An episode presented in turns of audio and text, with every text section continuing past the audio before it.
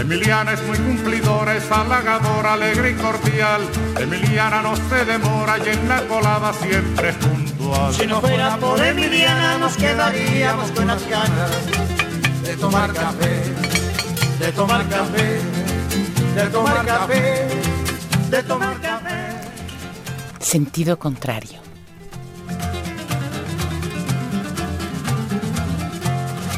Emiliana por la mañana piensa en nosotros, piensa en usted.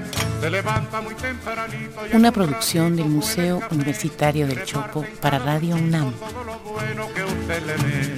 Si no fuera por Emiliana nos quedaríamos con las ganas de tomar café, de tomar café, de tomar café, de tomar café.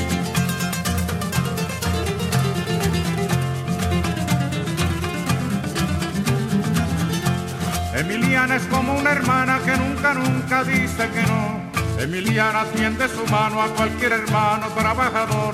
Su sonrisa es como la brisa por la mañana en que alumbra el sol. Si no fuera por Emiliana nos quedaríamos con las ganas de tomar café, de tomar café, de tomar café, de tomar café. Sentido contrario.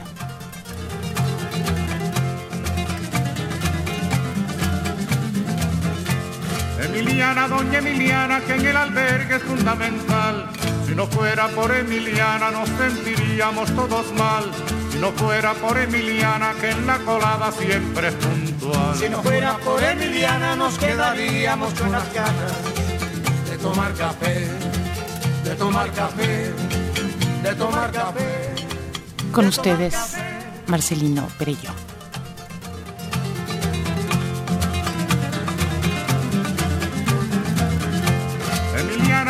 Avanzada, se lo ha ganado con su sudor.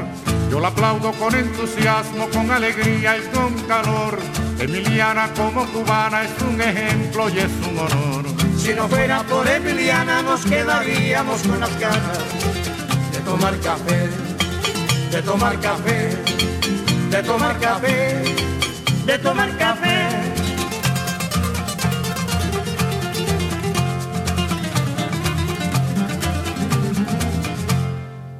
Espero que hayan disfrutado ustedes de los indispensables eh, documentales, porque son documentales, no son anuncios, no es propaganda, es información cultural y social de incidencia indispensable.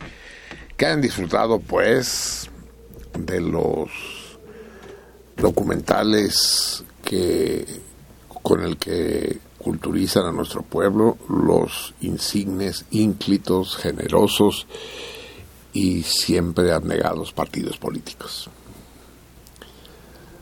por los que empezamos el programa exactamente a las 10 con 8 minutos. Pero todo sea en nombre de la patria, amigos míos. Ya saben ustedes que obviamente lo que dice el ínclito Partido Verde es mucho más importante que las mamadas que puedo yo vertir semanalmente. Y ya no digamos, no digamos el Partido del Trabajo. ¿Y qué me dicen del PRD o de Morena? Ustedes saben, saben lo que estaba pensando yo, lo de lo, lo de lo de Morena. Fíjense, yo estoy seguro de que López Obrador y sus achichincles no lo saben porque no es la cultura el, el más importante de sus atributos. Aunque Claudia Sheinbaum, déjenme decirles, yo la conozco relativamente bien, es colega mía de la Facultad de Ciencias, sí es una mujer culta. Y yo no me explico qué hace en esa jaula de los monos que es el, es el tal Morena. Pero no es la única, ¿eh? Hay otra gente notable, hay otra gente que hace, convierte el fenómeno López Obrador en un fenómeno más bien religioso, es, es más bien un santón, un predicador, en el sentido, en el sentido uh, eclesial del término. En fin, en todo caso yo creo que lo ignoran, pero ustedes saben qué es una morena. ¿Lo sabes tú, Gonzalo? ¿Lo sabes tú, Ivana? ¿Alguien de ahí sabe lo que es una morena? A ver, 133. Búscame en tu chunche en tu conexión electrónica con el mundo qué es una morena. Si me sales con que es una mujer de piel ah, aceitunada, vas y chingas a tu madre. No, una morena, un, animal llamado morena. Y se van a dar cuenta ustedes de algo realmente notable, de estas coincidencias con la que la vida nos regala y que son muy indicadoras, muy significativas. Así pues, ya disfrutaron de los mensajes de los partidos políticos. Ah, muy bien. ¿Ya lo tienes ahí? A ver, pásamelo. Búscame el, el, el pez, ¿eh? No me buscas otras acepciones. A ver, aquí el Gonzalo a una velocidad formidable nos dice, pero no, ¿dónde está? Sí, Morena, Movimiento Regeneración Nacional, sí, ¿no? Pero no, no encuentro el pez. ¿Dónde está? A ver, vuélvemelo a buscar y me lo enseñas. El, el caso es que les decía, ¿se acuerda que hace como tres semanas, ahí está lo de Morena? Eso. Bien, ahora lo leemos. Hace eh, como tres semanas les comenté esta vergüenza inaudita que era el hecho de que 14 de los 16 delegados del Distrito Federal, que ya no son delegados, son eh, jefes delegacionales. Imagínense lo que hacen con el lenguaje estos güeyes. Estos se llamaban delegados porque eran los que dirigían las delegaciones, porque el, el regente de la ciudad les delegaba, los nombraba y les delegaba esa función. Entonces, cuando ya no hubo regente y se eligieron vía democráticamente este procedimiento que tanto nos gusta, tan digno de crédito que es la democracia, ya fueron jefes delegacionales. Pero las delegaciones siguieron llamándose delegaciones que ya no son delegaciones. Bien, así se construye la cultura y la lengua. El caso es que yo me indigné y del hecho de que 14 de los 16 delegados renunciaran a sus cargos para postularse como candidatos en las elecciones legislativas de junio. Eh, me preguntaba yo, ¿qué compromiso pueden tener estos hombres con sus representados, con los que votaron por ellos, con los proyectos que habían iniciado en la delegación? ¿Qué interés, qué amor tienen por el trabajo que están realizando? Ninguno, absolutamente ninguno es simplemente ir sobre otro hueso? ¿O acaso es que la delegación queda chica para sus inagotables ansias de servicio y que necesitan expandir las posibilidades de su abnegación social? No, no, van por el hueso de manera descarada. Pero si fuera uno, diríamos es un sinvergüenza. Si fueran tres, diríamos es un escándalo. Pero si son 14, entonces ya no sabe uno qué está pasando. Entonces ya no son ellos los que están en entredicho, es el sistema completo. Por primera vez en su vida, esos 14 representaban no a sus votantes, sino a toda, a toda la mierda que se ha convertido la llamada clase política, que tiene cualquier cosa menos clase. Pero espérense, que la cosa se ha agravado muchísimo más porque ya no son 14 de, 16, son 16 de 16. El caso más escandaloso, la enormidad, la propicia eh, el ex delegado en Ixtapalapa, Jesús Valencia. Y miren que el apellido Valencia tiene para mí entrañables connotaciones. Este güey, recuerdan ustedes, fue el que chocó ahí en el Pedral de San Ángel con un hipercarro y que iba pedo, pero dijo que se había tomado no sé cuántos ribotriles porque padece de ansiedad. Después resultó que el carro no era suyo, sino que se lo habían prestado y que tenía otro carro que también le habían prestado. En fin, era sospechoso de toda posible sospecha. Y le iniciaron una investigación. Entonces renunció es decir, no puede renunciar, porque en este país de las maravillas, un un, un funcionario que ocupa un cargo de elección popular no tiene el derecho a renunciar, ya me explicarán ustedes. Puede pedir licencia, si quiere indefinida, pero pedir licencia. Es decir, que en principio puede regresar. Nos pidió licencia, dijo él, para facilitar la investigación.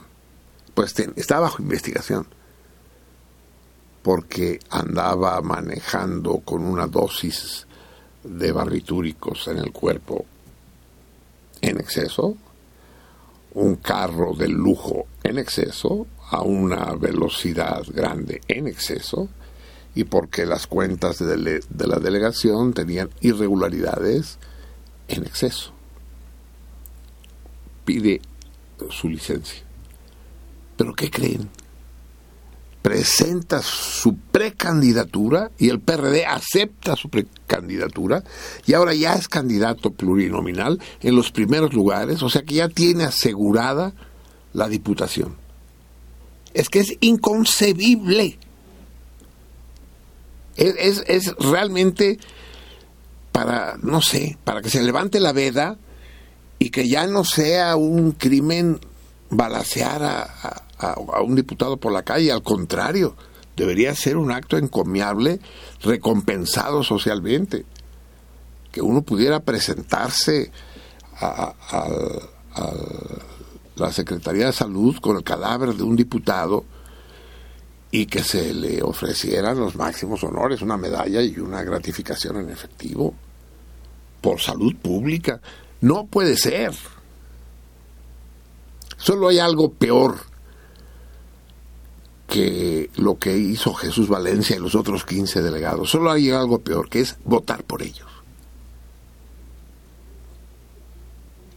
Si esta pinche maniobra eh, eh, intolerable podemos decir que no tiene nombre, votar por ellos menos.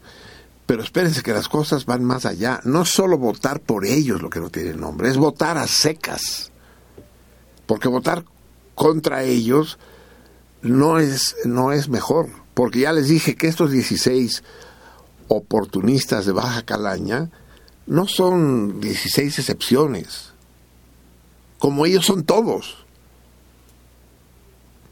Todos los gobernadores, los asambleístas, eh, eh, los secretarios de Estado, todos. Y no solo en México, dejémoslo claro. Entonces yo sé que algunos de ustedes se van a andar preguntando, entonces, este pendejo qué está diciendo? ¿Qué qué? ¿Cuál es el camino? Para empezar, el camino es rechazar este sistema pútredo. Y yo digo pútredo, ya no voy a decir corrupto porque la, pinche palabra corrupto ya se corrompió. Corrupto es sinónimo de pútredo. Corrupto es aquello que se corrompe, es decir, que se pudre. Pero ya se nos olvidó. Uh, una manzana corrupta es una manzana gusanada, llena, llena de bichos y de bacterias así, que le salen líquidos de colores repugnantes. Eso es una manzana corrupta, es una manzana podrida. Y estos delegados que van para diputados, y a todos los que son como ellos, les tenemos que llamar podridos. Hay un problema de putrefacción del capitalismo. Eh, pero este capitalismo que está en decadencia desde hace 150 años, si hemos de creer a los teóricos, ahí sigue. Es una especie de la noche de los muertos vivientes. Son cadáveres, cadáveres putrefactos andando por las calles y chupándonos la sangre. Es intolerable. Debería ser una vergüenza pública ser diputado, aunque fuera uno gente de bien. No, no se debe uno mezclar con esa gentuza. Y estaría tentado a decir que expulso inmediatamente el cardumen aquel que yo vea el 15 de junio con el pulgar manchado. Que yo no sepa de un puto salmón que fue a votar, porque será eh, enviado al, al cardumen de tilapias. Pero no, es que no podemos prohibirlo, pues. Y en el cardumen hay casi de todo, pero un un salmón fuera a votar fuera a echar su puto papelito dentro de la urna, debería avergonzarlo así mismo, es decir, ¿qué estoy haciendo, cabrón? Que no me vayan clandestinamente, ¿no? Que no me vaya a ver nadie. Hay otras cosas mejores que meter dentro de rajas, dentro de ciertas hendiduras. No papeles dentro de cajitas, no. Piénsenlo y escojan. Escojan. vamos a escuchar música, amigos míos, porque ya son las 22 con 22 de este gran día, que es eh, la Celidonia Mayor en la madre. Le digo, pincher de Eglantán, cómo se la jalaba. 29 lluvioso. Nos acercamos al final del lluvioso. Celidonia Mayor, o tiene un nombre mucho más padre en español, sí, sí, hierba golondrinera. ¡Ja! ¡Qué chingón! Es una especie de amapola, eso me gusta más. Y produce látex, es decir, la savia eh, puede ser utilizada para fines industriales. Pero además es como todas las putas plantas, eh, tiene efectos curativos, es decir, todas las plantas, entiéndanlo, aprendan de sentido contrario, todas las plantas, todas son medicinales, empezando por la mota.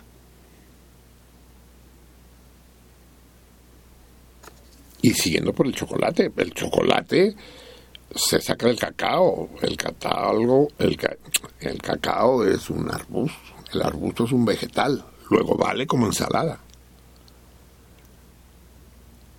todas las plantas son medicinales. Así, así empieza la medicina, ¿no? La cantidad de gente que se ha de haber muerto probando a ver qué planta servía para qué, ¿no? Nuestros abuelos, nuestros ancestros, no, nuestros abuelos son los que se salvaron. Total, que la pinche hierba golondrinera sirve como antispasmódico, colerético, colagogo, hipolipemiante. Ustedes, si, si lo entienden es porque son ustedes ignorantes, pues no soy yo quien se los va a a, explicar. Sedante del sistema nervioso central, hipnótico, analgésico, antitusivo, de acción central, antiasmático, antivírico, antimitótico. Se usa en disquinesias de vías biliares, bronquitis, asma, tos irritativa. Su jugo es cáustico y se utiliza en uso extremo para ayudar a cerrar heridas y contra verrugas, callos y tumores. Puta, ¿dónde se comprará la hierba golondrinera, cabrón? A grandes dosis, la ingestión de la planta fresca y del látex provoca somnolencia, parálisis de las terminaciones nerviosas sensitivas y bradicardia. Se recomienda administrarla mezclada con otras plantas, nunca sola por su toxicidad, y no administrarla en dosis elevadas durante mucho tiempo. Citotóxico a grandes dosis debido a la copticina. Muy bien, si consiguen ustedes eh, la hierba golondrinera, yo perdí a mi hierbero de Qué historia más dramática, no puedo no contársela. El hierbero de Coyoacán. Eh, hay, varios hierberos en el mercado de Coyoacán, pero había uno, un señor, en los 50 años, una cosa así. Y un buen día ya no estaba. Yo, no, yo no iba muy a menudo a comprar hierbas, pero sí pasaba por el mercado de Coyoacán y iba a comer a menudo ahí. Y me hice amigo del hierbero. Y luego sí, le compraba alguna hierba.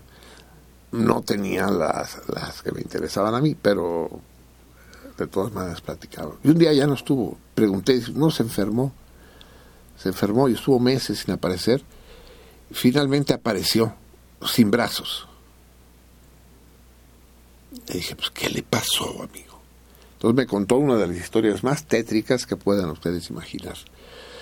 Él padecía como se dice vulgarmente, de los nervios, es decir, tenía un trastorno psíquico, un trastorno que de los que ahora se llaman de borderline, la neurosis y la psicosis, y la psicosis. Entonces tuvo una serie de ataques repetidos también por el consumo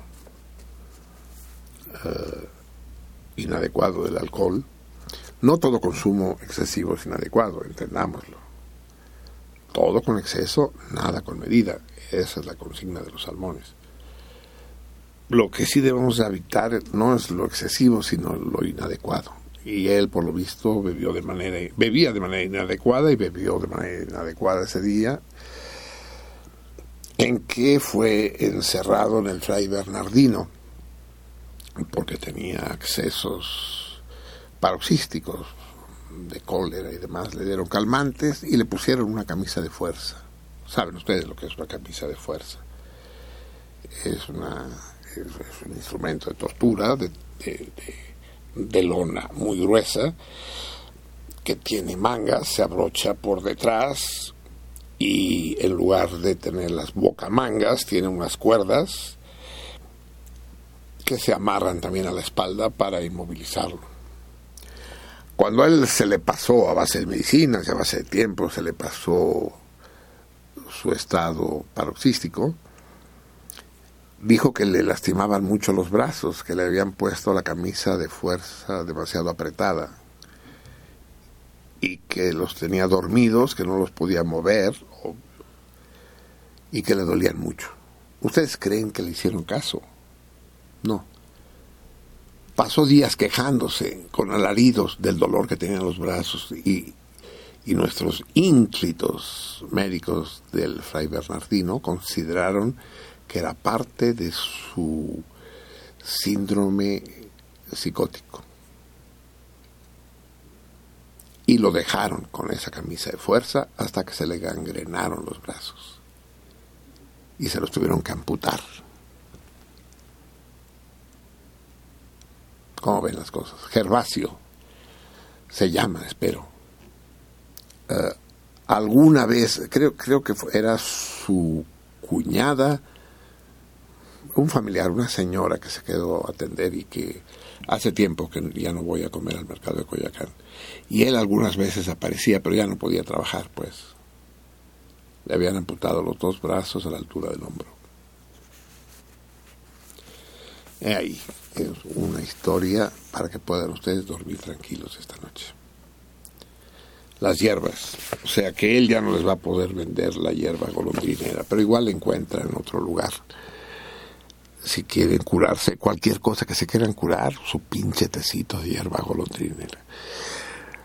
Como saben ustedes, este es un programa culto, un programa fino, un programa de alto nivel literario y musical y vamos a escuchar a uno de los grandes compositores e intérpretes de la historia de la música universal, que es Eduardo González, conocido como Lalo, el Piporro. Uno de, uno de los ídolos de la música de este programa y al que hacía mucho tiempo no escuchábamos. Así que, para quitarnos el mal sabor de boca de la historia de Gervasio el Yerbero, eh, vamos a escuchar con el, el Piporro uno de sus una de sus rolas paradigmáticas que es el párpado caído.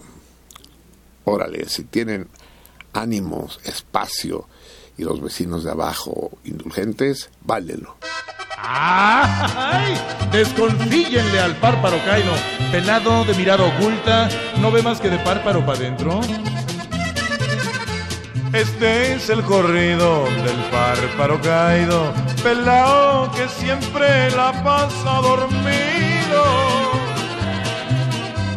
Cuando era chiquito le dio el mal del sueño y sigue en su empeño del no despertar. Le gusta roncar. El párparo caído nunca se ha quejado Desayuna, come y merienda acostado. Y luego que cena se cambia de lado y sin darle pena se empieza a voltear para suspirar. Qué falta de consideración y respeto para el que lo cuida toda la noche.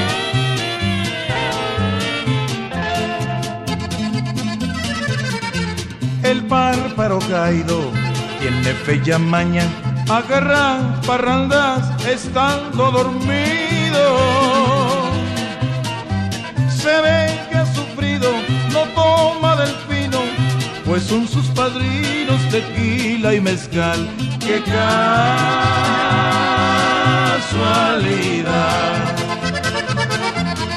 No se le han sabido delitos de amores, pero le sospechan que es que es un bandido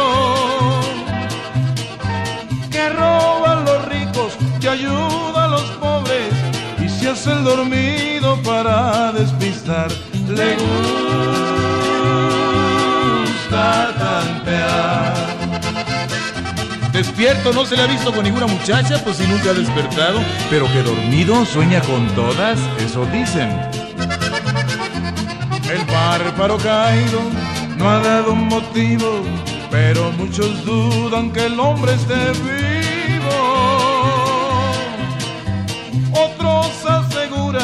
Dinero apostado, que es que es un difunto muy bien conservado. Muy bien conservado. Muy bien conservado. El gran Piporro, inolvidable Piporro. Lo oímos poco, pero hay tantos, tantos eh, creadores, intérpretes musicales que escuchamos poco, porque, porque, bueno, porque no hay manera, pues, de escucharlos todos. Que no, cada, cada, cada vez que escucho a una verdadera perla musical como esta, me duele pensar que, que no lo oímos con, con más con más frecuencia. A ver, estoy hablando despacito porque estoy buscando los datos para aclararles este, esta curiosa, eh, muy eh, sintomática coincidencia. Ustedes saben quién es el peje lagarto, a quién le llamamos el peje lagarto. Resulta que el peje lagarto, contrariamente a lo que ustedes pudieran suponer, no es un lagarto, no es un reptil, es un pez. Es un pez lepisosteiforme. Eh, y es un pez, es un pez depredador, eso sí lo sabían ustedes, ¿no? Es un pez cabrón. Estoy, estoy viendo si encuentro aquí eh, crianza en cautiverio. O sea, sí se crían en cautiverio, ese es el peligro. Yo creo que este del que estamos hablando fue criado en cautiverio. Pero no, no encuentro la etología, es decir, el, el comportamiento. A ver qué dice aquí en alimentación. Sí, aquí en alimentación nos dice lo que es un peje lagarto. Les, les leo literalmente, no crean que le quito ni le añado nada. ¿eh? Es la Wikipedia, la fuente de la sabiduría actual. El peje lagarto es depredador, oportunista e ictiófago estricto. ¿Ya oyeron? Es porque es un peje lagarto, depredador, oportunista e ictiófago. Ictiófagos que come ictios, ya lo saben ustedes perfectamente bien. Uh, bueno, ya lo que sigue ya no nos interesa tanto. Son detalles uh, que si los taxones, que sus fundamentos evolutivos. Bueno, son, son esos, unos pinches peces depredadores, ¿no? Y que son oportunistas, ¿qué más les dije? Depredadores. Depredadores ictiófagos, eso ya lo sabíamos. Pero, y ahora vamos a lo siguiente. ¿Por qué el ictiófago depredador y oportunista le puso morena a su organización política? Yo, en mi ingenuidad proverbial, porque nunca las veo venir hasta que ya las tengo encima, pensé, ah, morena, por la Virgen de Guadalupe, porque se me hizo una hipocresía por parte suya, pero no sería la única, pues, porque él es cristiano, pero no católico. No sé a qué credo pertenece, pero la mayoría de los credos que surgen de la reforma, los calvinistas, los luteranos, los anglicanos, no reconocen a la Virgen, no reconocen la santidad de la Virgen. Dije, entonces, ¿por qué le puso morena? Igualmente oportunista que el cura Hidalgo, porque el cura, cura Hidalgo también sacó a la pinche Virgen de Guadalupe, no porque él creyera en la Virgen, ni. De hecho, Hidalgo, como todos nosotros sabemos, era ateo. Siempre lo fue. Eh, y dije, este cabrón, de nuevo, morena para aludir a la morena del Tepeyac, ¿no? Pero no, ya entendí todo. A ver, ya se me apagó esto. Resulta que la morena, muchos de ustedes ya lo saben en este momento, resulta que es también un pez. Y también es un pez feroz, como el peje lagarto. Les leo exactamente lo que dice. Pez marino parecido a la anguila, de hasta un metro y medio de longitud, color marrón, cabeza alargada y puntiaguda, boca ancha muy hendida y aletas dorsal y anal. Aleta anal, fíjese que ha de ser de la chingada tener una aleta anal. Que le llegan hasta la cola. Es un gran depredador y habita en arrecifes y oquedades de las costas del Atlántico. Su carne, y eso debería ser importante que lo tengamos en cuenta, es comestible. también es comestible el peje lagarto. O sea que la morena y el peje lagarto son dos bichos extraordinariamente cercanos. La morena es más grande, más, más temible, ¿no? Pero no, no les leí qué aspecto tiene el peje lagarto, pero les leí solo el aspecto de la morena. Pero ya con eso tenemos suficiente para entender por qué la organización del Obrador se llama Morena. La pregunta de la noche es si ustedes creen que con todo este desmadre que, que se ha organizado en el país,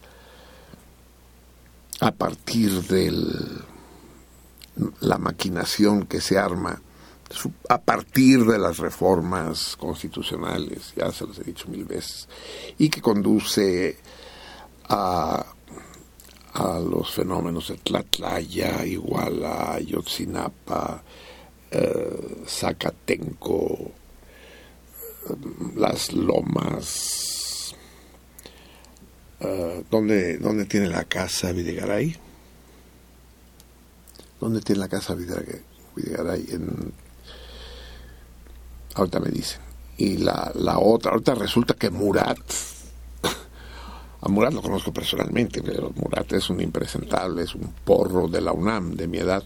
Él, él no se anda con mamadas de casitas aquí cerca, ¿no? Él las tiene en Nueva York, ¿no? Pero todo ese desmadre que interviene el Wall Street Journal, interviene Carlos Loret de Mola y la revista Squire y, y las 24 horas, France 24 horas y demás, en todo este desmadre los partidos políticos tradicionales quedan desbaratados, muy madreados. Tanto el PRI como el PAN como el PERDE, por motivos relativamente distintos. Entonces lo que puede pasar debería también Morena, porque Morena está directa, López Obrador está directamente relacionado con Abarca y con Aguirre, de manera eh, absolutamente desacolchonada. Sin embargo, López Obrador, como pues, dice, ¿no? Que, que se esconde, ahí les faltó decir que, que, es, que es un que es un pez ladino. Se calla. Entonces él espera que ante el desastre de los partidos tradicionales, Morena se venga arriba, y en particular que se venga arriba en el DF. Pero ay, el problema es que el hombre fuerte de López Obrador en el DF le acaban de dar una pinche puñalada trapera terrible, que es René Bejarano, que permaneció como el, como el infiltrado de Morena, como otros muchos, en el PRD. Y no no lo pusieron en las listas. No pusieron a Ebrard tampoco. O sea, también guillotinaron a Ebrard. Así es. Las espadas de Damocles a veces rompen el hilo. En cambio, no hubo ningún problema para poner a Jesús Valencia. En resumen, quien, quien ahí la lleva, ahí la lleva. Y quien, y quien no la lleva, pues no la lleva. Y se, se les acabó. Pero el peligro, y digo peligro para México, ¿quién dijo que, el peje lagarto era un peligro para México? Fox o Calderón o alguno de estos bichos detestables. eh, el peligro efectivamente es que Morena se vaya para arriba. Morena, el verde. El verde es peor que todos ellos, ¿eh? El verde es uno de los engendros más... Y ha de haber, busca un pez depredador que se llama verde. no, no, no creo. Pero debería llamarse. Puta, qué cosa más infausta y vergonzosa. Han visto la propaganda que dice, prometimos cadena perpetua y lo logramos. Dice, bueno, no es perpetua, pero son 140 años que viene a ser lo mismo. Y efectivamente. La diferencia entre la cadena perpetua es que no, no se conceden beneficios, o sea que no puede uno reducir la pena. Y en cambio, una, una condena de 140 sí es eh, beneficiaria de reducciones, pues, que no sé qué tanto pueden llegar a tener, pero la, la pueden ir mochando. Lo que no dicen los verdes es que ellos también pedían la pena de muerte. Yo no sé si ustedes recibieron llamadas telefónicas en la casa donde el per, del Partido Verde no decía es necesaria la pena de muerte en México. O sea, los ecologistas, cabrón, los que protegen a los animales de los circos quieren que se maten humanos, ¿no? Que hay que matar hombres. Animales no, pero hombres sí. Hijos de la chingada. Amigos, vamos a leer a nuestra Lupe. ¿Les parece? Hace tiempo que no lo hacemos y, ya estoy sufriendo de una gran ansiedad. Nuestra Lupe está enferma, ¿quieren ustedes creer? Una pinche gripa de estas catedralicias la tiene aquejada, pero me prometió que hablaría con nosotros al menos un ratito, tanto como su garganta se lo permita después de que leamos el fragmento que toca el, día de hoy. Uh, y que es este que tengo aquí. Bien. Uh, ¿Se acuerdan ustedes de dónde habíamos quedado? Estamos ya en la juventud de Lupe. Uh,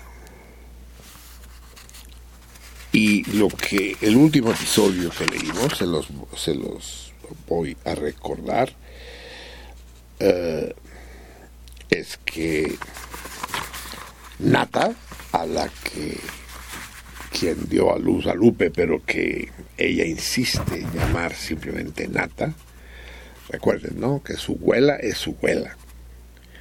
Y, la, y en cambio Nata, por más que haya parido a Lupe, es Nata.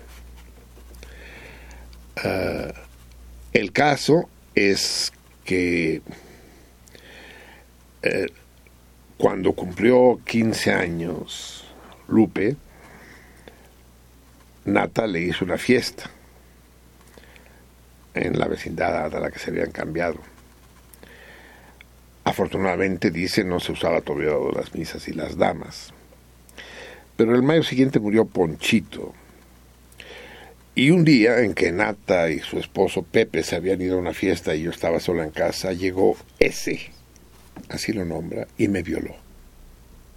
Este es el pedazo más trágico de toda su narrativa.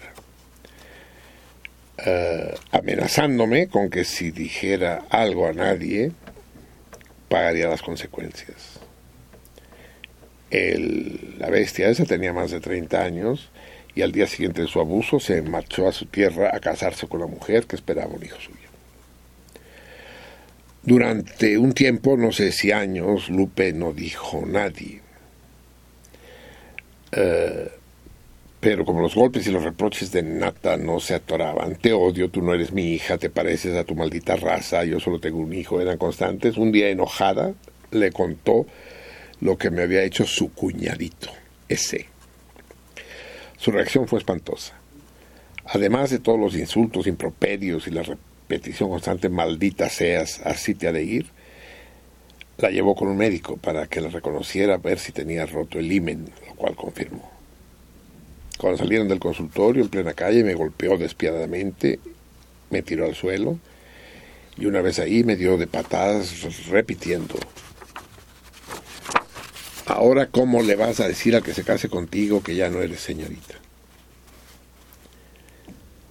Pepe fue con nosotras al consultorio, fue con ellas, pero lo presenció todo impasible. Realmente Lupe no tenía ni idea de lo que le había pasado, tenía 15 años, ni tampoco del por qué tendría que dar tantas explicaciones, pues no sabía nada del sexo. Esto la traumó de tal manera que en una ocasión le pedí al pretendiente despreciado por Esperanza que comprobara si ya no era señorita. Ese hombre la llevó a una casa, la casa de una alcahueta, y quiso que tomara una vida con alcohol y me propuso acostarme con él. Afortunadamente tuvo el carácter, Lupe, de, de no aceptarlo y tampoco la forzó termina Lupe este episodio dramático que leímos la vez pasada. Me duele mucho recordar esto porque debido a mi ignorancia no sabía lo que hacía. A partir de aquí continuamos y vamos a acompañar la lectura con una hermosísima melodía que sé que le encanta Lupe, de Johannes Brahms, Johannes a secas, ya saben que nuestros amigos no necesitan apellido, su sonata para piano y cello número uno, con el Engrimó al piano y Truls Mark al cello. Escuchemos pues a Johannes y a Lupe.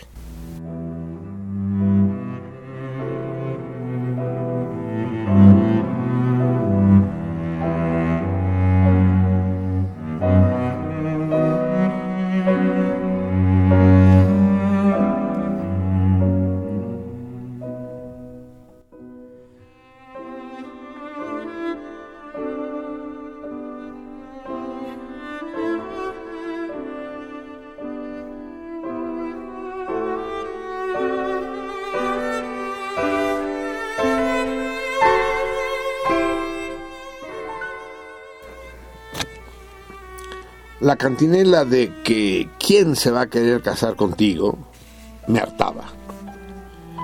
Y cuando tenía 18 años busqué a ese para que me sacara de la casa. Por supuesto que no sucedió y me embaracé de mi hijo Poncho. Inútil es decir la que me armó Nata cuando se enteró, pues ese dijo, yo soy hombre, no tengo la culpa, ella me llamó. Las humillaciones y los reproches se repitieron constantemente.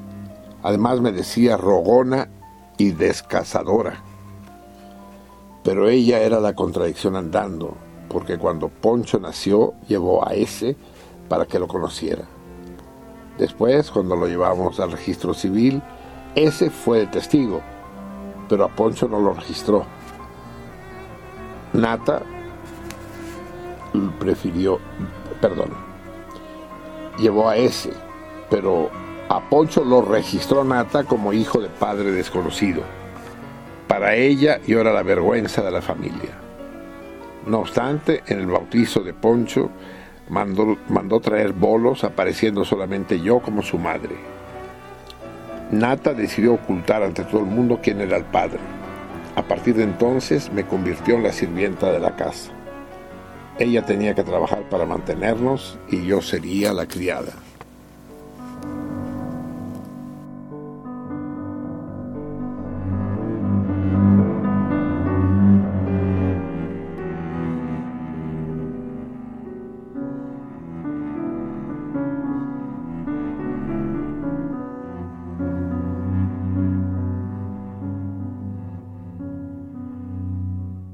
En 1939, ella compró un terreno en una colonia cercana al centro.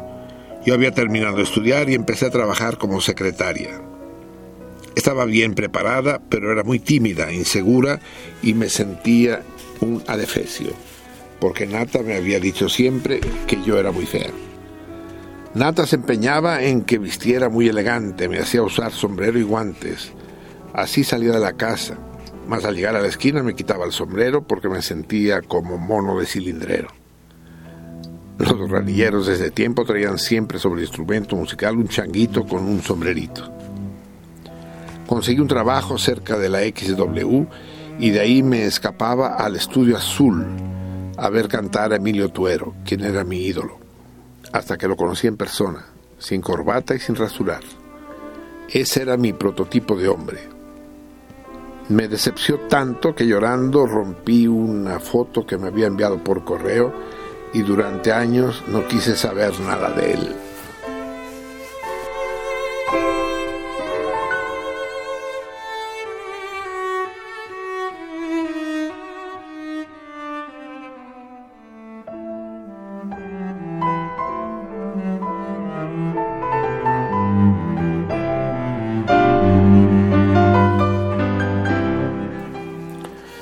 Cuando mi hijo tenía unos seis meses, después de una golpiza, me rebelé y decidí acabar con eso.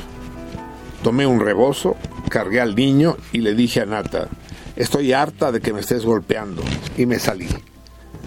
No sabía a dónde ir. Podría volver a Tlalpan, pero mi abuela acababa de morir y la vida con Manuel no me parecía un buen ejemplo para mi niño. En ese momento salió Pepe y me, regó, me rogó que no me fuera. Tardó mucho para convencerme, pero cuando entré le dije a Nata, ahora no me voy, pero me vuelves a poner la mano encima y me largo. Ahí se acabaron los golpes, aunque no los reproches.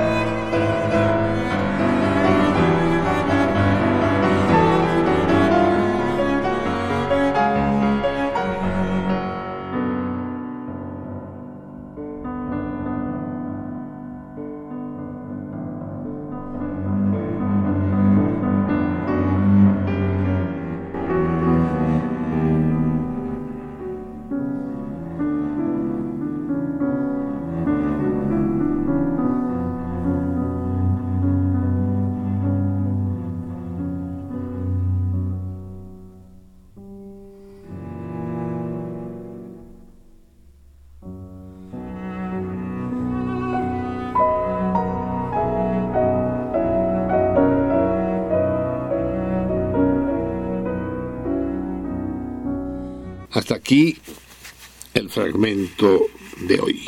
Hasta este. Allí se los golpes, aunque no los reproches. Terrible, estremecedor eh, la infancia y sobre todo la juventud de Lupe. Seguiremos con esta lectura que a pesar de lo dolorosa, eh, no puede no entristecernos en que pronto se va a terminar. Pero ya está en marcha, ya logré convencer a Lupe de que eh, siga escribiendo la continuación.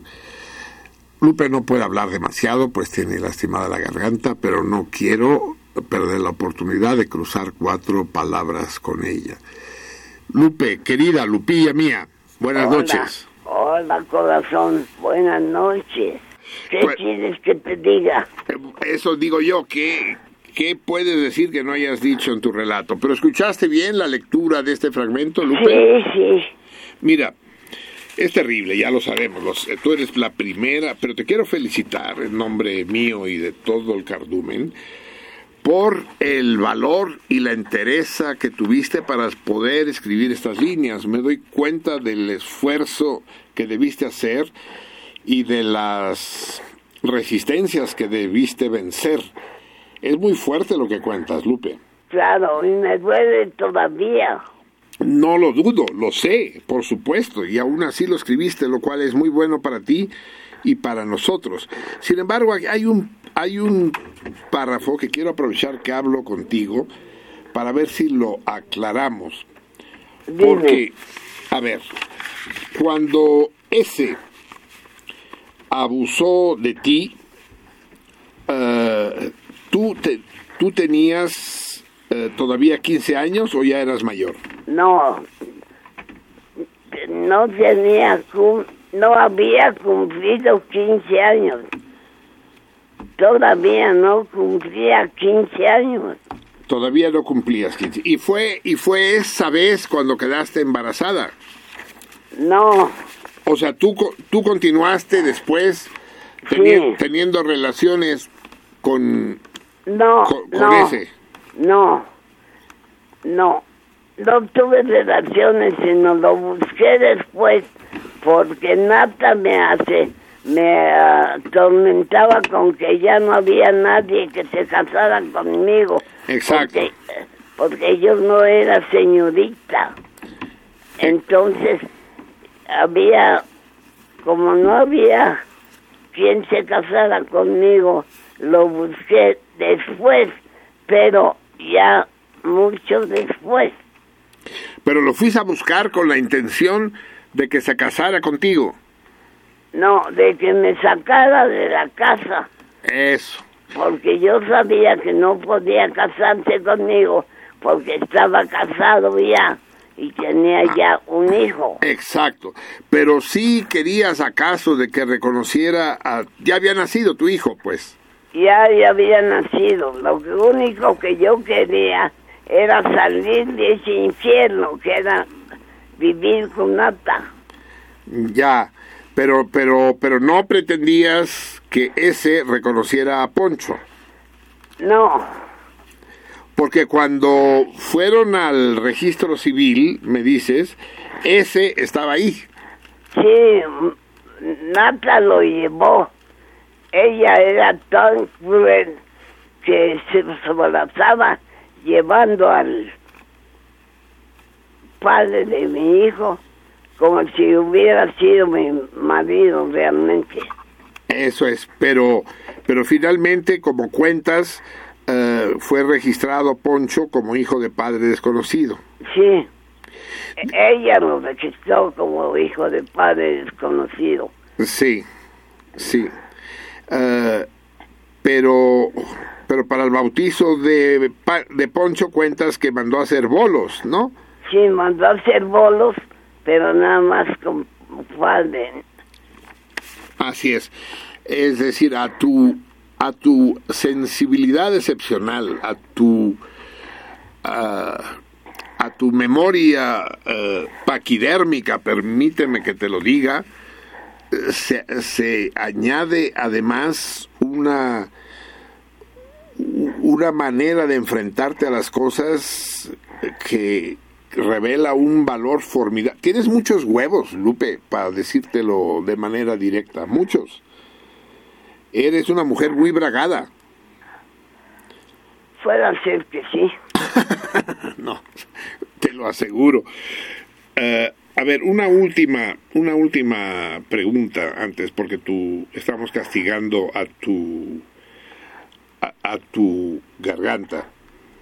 De manera que eh, la, la, la pregunta esta que te voy a hacer es delicada, tú me dices si prefieres contestármela o no. Poncho, eh, tu hijo Alfonso, ¿conoce esa historia? ¿Conoce su origen? Ahora sí, claro, pero Sí. tardó mucho para conocerla. En un momento dado decidiste explicárselo. Sí, claro, cuando ya no quedó más remedio. ¿Y cómo reaccionó él? Por lo pronto reaccionó, desconociéndolo totalmente. Nunca lo reconoció como su padre, nunca, nunca. Es más, cuando había oportunidad que el cabrón aquel quería decirle algo, Poncho lo, lo cortaba, le contestaba mal. Ya, o sea que sí se conocieron Poncho Sí, y claro. su padre. ¿Cómo no se iban a conocer si el, el padre de Poncho era hermano de Pepe, el marido de Nata? Claro, claro, había todo, todo un, una Entonces, telaraña familiar. Había un trato constante. Por- eh, sí, por supuesto. ¿Cuánt, eh, cuán- ¿Cuánto tiempo más? Bueno, no, es- no es- me estoy adelantando. Mi, mi curiosidad me hace que me adelante en el relato. Ya lo encontraremos más adelante. Te dejo, querida Lupe mía. En nombre de todo el cardumen, te mandamos un beso y un abrazo multitudinario, eh, a pesar de que nos contagies de tu pinche gripa. Bueno, ándale pues. Mi hermosa, pasa una noche magnífica y ya siéntete bien. Ya convenciste a, a- Ah, al tiburón ya está convencido. Espero que esta semana ya te- se ponga en contacto contigo para que se pongan de acuerdo. Bueno, muy bien. Va, querida mía. Te mando muchos besos, ya sabes. Eh, Así, para ti, para todo el cardumen, para todo mi, todo mi cardumen. para todo tu car- todo tu cardumen te lo te lo retribuye y dale también un- un- una cascada de besos a tu ángel de la guarda que también es el nuestro la muy querida Lucy ¿eh? Sí, de cómo no. parte de todos nosotros hasta muy pronto Lupe querida Hasta pronto. júrate Ha- Hablamos, ¿eh? hablamos querida y Bueno. nos ponemos de acuerdo Buenas noches. Gran abrazo, gran beso. Lupe, nuestra Lupe. Lupe de Tlalpan la vamos a llamar. Muy bien, amigos míos. Vamos a, para variar, ay, ten- tenemos, tenemos que hablar, pero ot- otra vez no tenemos ninguna correspondencia. Es muy, muy, muy deprimente. No hay, ¿verdad? Sí. ¿Sí? Lo trae Ah, el 133. pero yo había entendido que no había. Le dije que sí. Pues sí, a ver. Sí, tenemos, tenemos, hemos recibido dos cartas, pero creo que no hay ninguna respuesta al torito, ¿no? No. A pesar de que parece ser que en la página del club de sentido contrario, en Facebook, sí hay gente que lo supo, pero no escriben. A ver, vamos a tratar salmones, Va- vamos a, vamos a ponernos a hacer las cosas más en serio.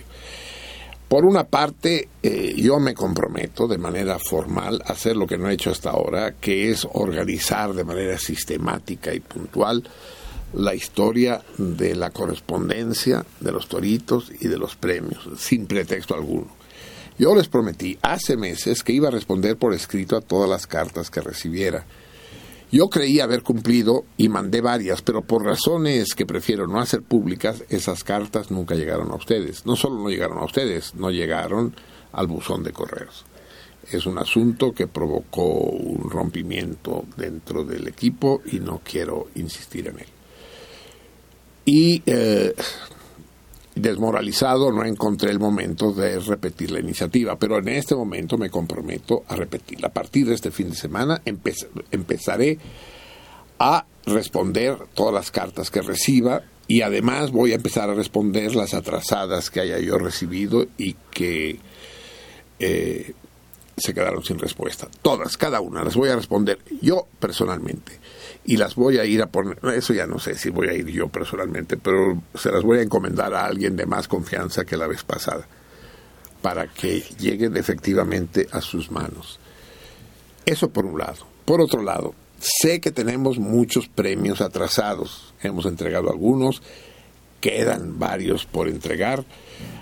Nuestros amigos chilenos, por ejemplo, están esperando su paquete de libros. En fin, eh, todos los premios los vamos a entregar ya de manera absolutamente puntual. Tasi tiene su paquete de libros aquí en el, Departamento de Cultura, pero no puede venir ella, entonces se lo va a entregar el, el 3. En fin, hay una lista grande que vamos a elaborar de premios atrasados. Bueno, vam- vamos ya a tomarnos, nosotros de este lado de los micrófonos, a tomarnos muy en serio toda la cuestión de los premios. Y, y ustedes, pues también tómenselo en serio. Eh, ¿Cuál es el sentido de todo esto? El sentido es permitir que no se muera esta costumbre que sería criminal que desapareciera del correo postal, del correo eh, escrito sobre papel, y ya sea con pluma o con lápiz o, o con un carboncillo o incluso ya si no tienen otra cosa eh, con la computadora ¿no? y con una impresora. Eso ya solo en caso extremo.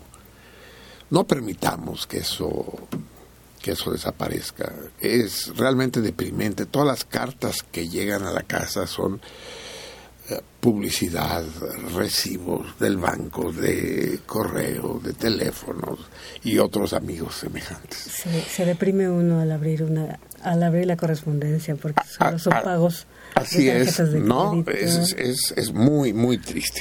En fin. Eh, entonces, mi compromiso está hecho y, y lo mantendré. Y espero que una buena parte de ustedes correspondan. Y además jueguen a los toritos, porque aquellos que tengan reclamaciones acerca de premios no entregados, háganoslo saber. Porque en ese momento mismo nosotros ponemos en marcha las cuestiones. Tenemos un desmadre, pero sí podemos elaborar un registro de quienes han respondido, qué toritos y qué premios se han ganado. Bien, va, que se está pasando el tiempo y además yo quiero hacer un- el último fragmento del programa muy especial el día de hoy. Vamos a ver, aquí tenemos la correspondencia re- recibida el día de hoy, que me alegra mucho porque yo creí que no había Ya. A ver, nos escribe Tassi, Tassi, nuestra indispensable Tassi, y nos dice que esta vez no pudo responder al torito. Ay, pero el próximo seguramente lo responderé. Ah, pues a ver si, si como rocas duermes, Tassi. Le enviamos un caluroso saludo a todo el cardumen desde Tasco de Alarcón, Guerrero. ¿Pero de cuándo será esta carta? Pues, ah, 31 de diciembre. y llegó con un Y llegó el sello. 13 de febrero. Es que no puede ser. Sí. Es que no puede ser. Tiene sello del 31 de diciembre, pero no dice de qué año. No. Igual lo puso en el año 1997. ¡Qué barbaridad! Es que esto no puede ser. Eh, eh, es decir, por un, pro- por un lado estamos nosotros que no cultivamos eh, el género epistolar como Dios manda, pero por otro lado, Correos de México. ¿Qué pedo, cabrón? Sí. Dos meses Tassi tardó tu carta desde Tasco. Y Tassi nos invita, nos invita, nos envía dos, separador, dos separadores bellísimos sobre amate de estos guerrerenses, de dos, dos pájaros del paraíso, más coloridos imposible. Y una tarjeta. Adoro Tasco yo, ¿eh? es, es una de las poblaciones que me conmueven y a las que en cuanto puedo me voy a pasar unos días es bellísimo. Y, y el comercio y la platería no han logrado convertirlo en un punto atractivo turístico de estos artificiales. Y viene la postal, también escrita por la propia Tassi, supongo, que nos envía un caluroso abrazo a mí y a todo el cardumen desde Tasco del Alarcón Guerrero. ¿Quién será el Alarcón de Tasco, eh? No sé. Los queremos mucho, dice Tassi, feliz año nuevo. Con dos meses de retraso recibimos. A ver, ¿qué estás madre? Yo, puta, viva la electrónica, viva el progreso. Nos escribe también Maribel Salgado. Ya no sabemos, Ya, no- ya había escrito hace como 15 ya no sabemos de cuándo es su carta. Maribel Salgado dice, es la segunda vez que escribo y envío mi carta. Aunque debo reconocer que a veces se me complica, ya que no estoy acostumbrada. Pues es el pedo, no estamos. Pues, propongámonos salvarlo, pro- propongámonos acostumbrarnos. Escribo por lo del programa del martes pasado. Ah, no, esta es reciente, esta es buena. A mí me parece también que celebrar el 14 de febrero es muy banal. Todo se reduce a gastar. Los comerciantes aprovechan de lo ingenuos que somos y hacen su agosto ese día. Eso es, el agosto en febrero. Agosto en. Es de lo más ridículo celebrar tal tontería. De acuerdo, Maribel. Repito, San Valentín muy probablemente tiene sentido en los países anglos donde tiene una tradición, un origen místico, pero aquí es, es una adaptación absolutamente naca y que ha llegado a penetrar a través de los medios y el comercio las capas más inverosímiles de la población. Bueno, ahora van los saludos, en especial al querido y respetado, no, no me gustan los elogios leídos por mí mismo, por eh, regalarnos tan grandioso programa ya que no hay otro igual. Eso júralo, otro igual no hay, no, no me cae. La verdad, no lo hay, dice. Un saludo también a todo el cardumen de parte de Maribel. Un beso y un abrazo para Maribel Salgado. No hay respuestas al torito. Así que vuelve a quedar, y lo digo con tristeza porque yo lo que quiero es dar premios, vuelve a quedar desierto el premio. La pregunta era, la pregunta era, ¿cuál fue el himno de este país hasta 1821?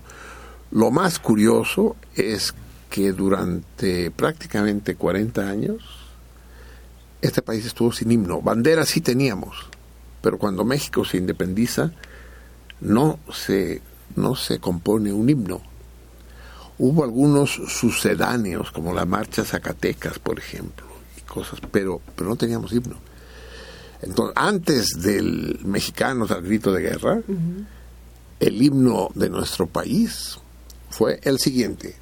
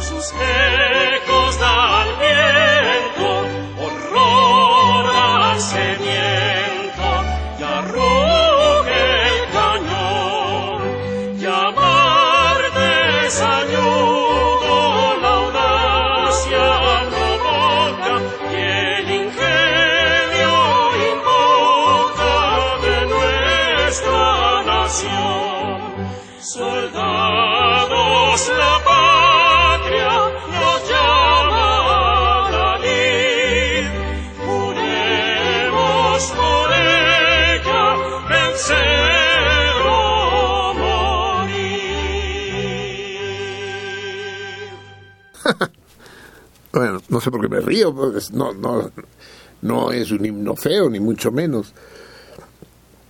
Se parece a todos los himnos y en particular se parece al, al de Nuno Bocanegra, sin duda alguna. Este, este himno era el himno oh, de la Nueva España, hasta 1821, y fue el himno antimonárquico, digamos, el himno de las Cortes de Cádiz. Ustedes saben que el Zócalo lo llamamos Plaza de la Constitución, pero no es de ninguna de las constituciones mexicanas, es la Constitución de Cádiz, de la Constitución española. Y, y es el himno de riego que después reivindicará la República Española, tanto la del siglo XIX como la del siglo XX el himno de riego que, que fue el que encabezó la lucha de los republicanos de 1936 en contra del fascismo de los franquistas. Bien, amigos míos, eh, va el torito de este de esta quincena, pero hagan que no me sienta yo pendejo planteando toritos, amigos. Yo sé, imagínense este problema, dos meses para llegar la carta. Y en cambio, la de Maribel llegó la misma semana. Pero yo creo que igual ella la debe ver este. No sabemos. En fin, insistamos, insistamos. Inteligentes no somos, bellos menos, pero necios, puta. Sigamos en la brecha. El torito de esta quincena es el siguiente. Según el censo electoral, ¿cuál es el nombre más común en México? Y eso nos llevará a hablar de la onomástica mexicana. El nombre con todo y los dos apellidos. ¿Es acaso Marcelino Perelló Valls el nombre más común en este país? ¿Lo es? ¿Es el nombre de María Gabriela, no, María Gabriela, María Gabriela Verónica Pérez Valencia el nombre más común de este país? Eh, díganme ustedes, si no, ¿cuál? ¿Cuál es el nombre más común? A lo mejor está en Internet, yo qué sé, es un problema pelearse con Internet, pero aunque no esté, pues apuéstenle, tampoco es tan difícil, ¿no? ¿Y qué premio tenemos esta vez? ¿Qué, qué, qué nos toca? El lote de libros. Ah, tenemos una mala noticia y una buena noticia, las dos. La mala noticia es que Alfaguara en México se disuelve y es absorbida por eh, Mondatori, ¿no? Y entonces, de momento, la perdemos como padrino. La buena noticia es que entra al quite con toda generosidad y, y eh, generosidad y generosidad y ah se me fue la palabra pinche Blackwater no me- se me hace que se me olvide se me, olvida todo y esplendidez pues no sé ya se me fue la palabra entra esta formidable editorial y distribuidora que es Colofón.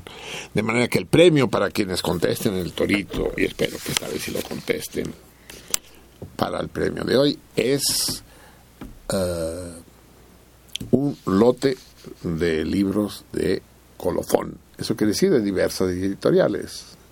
Colo- Colofón como editorial. Escríbanme, insistan hasta que los carteros se aprendan el camino. Apartado postal 21111 de México, Distrito Federal.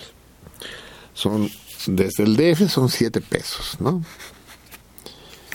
Y desde el interior, interior no me gusta esa palabra, desde los estados, pues no, como 12 pesos. no sé cuánto costará, pero no es nada del otro mundo. ¿Cuál es el nombre con todo y apellidos más común en nuestro país? Muy bien, amigos míos, son las 11 de la noche con 22 minutos. Y Yo tenía programada otra cosa para hoy, pero vamos a tener que aplazarla. Eh, y, eh, y prefiero no insistir. Resulta, tenemos una una bueno, hay hay muertes, hay hay un par de muertes que que no podemos no deplorar. Una ¿Dónde está? Pero pues no está, o sea, no no viene. No está la Ay, Dios mío, qué desmadre. Menos mal que somos organizados, porque si no fuéramos organizados, esto sería un relajo, put. Es que siempre vamos. Resulta que fallece una, una cantante emblemática de Cuba, eh, relativamente poco conocida actualmente, pero que lo llegó a ser mucho. Ya era, ya era una mujer de edad, pues había nacido en 1928. Eh, es decir, para Lupe pues, es- era una jovencita, pues, que es eh, la gran Celina González, o Celina González Zamora, o simplemente Celina. Celina eh, fue conocida por el género poco cultivado en la actualidad, que es la canción campesina, y que y que no tiene exactamente que ver con, con la rumba, con la música afroantillana, con los distintos géneros actualmente en auge. Sin embargo, Celina fue antiguamente, y no tan antiguamente, ¿verdad? Miri, usted sí sabía, ¿no? De las canciones de Celina. Bueno, las, o sea, no eran mis favoritas, pero sí las, sí las Sí. El caso es que, entre otras de las virtudes de Celinas, que junto con su esposa, con, con su no, no era tortillera, junto con su esposo Reutilio, eh, hizo muchas alusiones musicales a este ritual religioso, a este credo vigente en Cuba y en muchos otros países, que es llamado el balao, babalao, babalao o babalao, eh, también conocido como santería. Eh, la, el término eh, babalao es un término propiamente de origen africano. Usted sabe, la santería o el culto de estos dioses, de estos dioses hoy específicamente cubanos, pero, pero de origen africano, surge obviamente después de la llegada de, de los esclavos a la isla. Eh, tanto en, todas las islas del Caribe los esclavos no eran dirigidos directamente ahí. Los negros que llegan a Cuba no son para ser esclavizados en Cuba, sino como estación de paso para llegar a Estados Unidos. Y los que se quedan ahí en, en general son esclavos cimarrones, los que huyen y se van a las montañas. Eh, el caso es que los dioses eh, tradicionales del, de la santería, no, Babalao es el, es el, es el cura, es el sacerdote pues del rito. Eh, Orichá es el, el, nombre del rito o del dios maestro. Eh, Babalao o santero, pero la, la y de ahí santería, pero el nombre es santero, es un nombre un poco despectivo. Los españoles los españoles eh, se burlaban de los cubanos porque adoraban más a los santos que a Dios. Eso hace siglos. Pero yo digo que esta sigue siendo la práctica de los católicos, al menos en México. En México hay muy poca gente que adore a Dios. Se adora Adoran más a la Virgen. A, a la, bueno, a la. Virgen y a los santos, el Santo Señor de Chalma y, y San Francisco y San Judas San Tadeo, y. ¿no? Definitivamente. Y este es muy milagroso y le llevan veladoras y le hace pruebas a los santos, no tanto no tanto a Dios. Pues entonces por eso los llamaban santeros. Y santero era también el que hacía las tallas y las pinturas de los santos de manera un poco un poco despectiva. Entonces los personajes santos de, de- de los, del rito original cubano eran el Eguá, que era el santo niño, que fue disfrazado del santo niño de Atocha, Shango, que es el dios del rayo y de las tormentas, Ogún, Ayagú, eh, Yemayá, Oshun, y todas ellas fueron disfrazadas en, en un falso sincretismo, porque sincretismo quiere decir que se confunden los ritos, y ahí se confundieron aquí en México cuando dicen que la Virgen de Guadalupe era Malinzi, no la Coatlicue. Pero, pero allá no, allá simplemente lo que hicieron fue ocultar sus creencias, sus ritos y sus dioses tras las máscaras, tras los disfraces de los santos católicos, de manera que, eh, como les dije, el Eguá lo disfrazaban del Santo Niño de Atoche. Shango era Santa Bárbara, de manera muy inteligente, porque Santa Bárbara, en, español, es el nombre del depósito de municiones en las minas, en los barcos, en los cuarteles. Y, y ocultaba a Shango, el rey de la tormenta y de las tempestades. Ogún, que es el que maneja el hierro, dios de la guerra y las armas, es el mítico San Jorge. Agayú es equivalente a San Cristóbal, dios del volcán, de la fuerza bruta, del poder de la tierra del fuego. Inle es el médico, es San Rafael, el arcángel que cura y sana. Yemayá se escondió detrás de la Virgen de Regla, diosa de la maternidad y del mar. Oshun se convirtió en Cuba en la Virgen de la Caridad del Cobre, es el ama del amor, del oro, del, oro, creadora del dinero, de la belleza, la más bella de los orishas, ama de la miel, patrona de Cuba, Oshun. En fin, la regla de Osha y Fa son las dos ramas separadas de la llamada santería, Osha e Ifa. Eh, y los babalaos son sacerdotes de Ifá y su profeta es un Mila. Todo esto es muy vivo en Cuba, ¿eh? a pesar de ci- 50 años de socialismo y siguen ahí tan campantes de Luguá, Shango, Ogún, Agayú y en multitud de canciones. Para despedir el programa de hoy, que tenía que haberlo despedido hace rato, vamos a escuchar pues a la gran Celina, que de alguna manera es tocaya mía, Mar Celino. Ella, ella es Marcelina. Vamos a escucharla en esta canción que fue muy, muy conocida en México, que se llama, que se llama Santa Bárbara, supongo, pero lo tengo que encontrar en algún sitio. Sí, supongo que la canción Santa Bárbara se llama. Sí, es Santa Eso.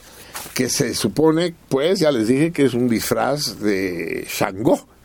Pero una vez que la canción haya empezado, pues ya verán que el disfraz vale absolutamente madres. No hay disfraz alguna, alguno. Entonces, vamos a escuchar a, a Celina y a su esposo, que se llama o llamaba, no sé si el esposo vive todavía, lo acabo de encontrar, pero ya no sé dónde lo vi. Pero espérenme a ver si lo encuentro, pues que ya no sé dónde está. La nota necrológica. Aquí está. Dios me libre, para volverse loco. Reutilio, así se llama. No sé si Reutilio vive todavía o no. Pero vamos a escuchar esta guaracha. A Santa Bárbara, con Celina y Reutilio. Y a Shango me encomiendo y los encomiendo a ustedes, salmones míos. Por Orisha, va a ser una semana de poca madre.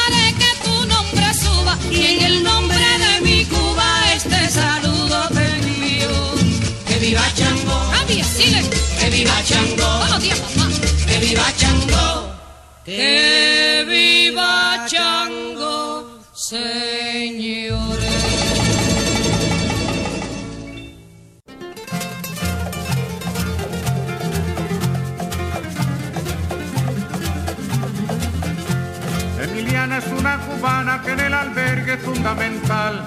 Emiliana es muy cumplidora, es halagadora, alegre y cordial. Emiliana no se demora y en la colada siempre es puntual. Si no fuera por Emiliana nos quedaríamos con las ganas de tomar café, de tomar café, de tomar café, de tomar café. Sentido contrario.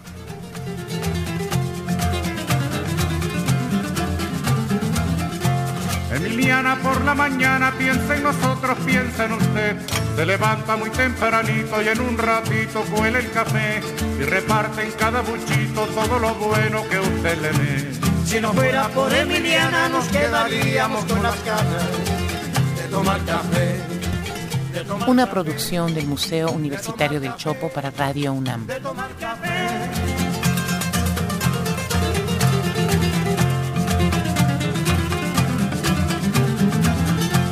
Emiliana es como una hermana que nunca, nunca dice que no. Emiliana tiende su mano a cualquier hermano trabajador.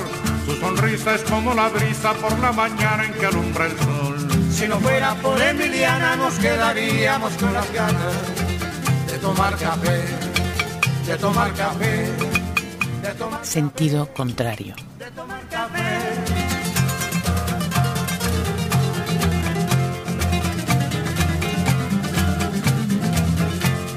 Emiliana, doña Emiliana, que en el albergue es fundamental. Si no fuera por Emiliana nos sentiríamos todos mal. Si no fuera por Emiliana, que en la colada siempre es puntual. Si no fuera por Emiliana nos Estuvo con ustedes Marcelino Perelló. de tomar café, de tomar café, de tomar café. Emiliana ya es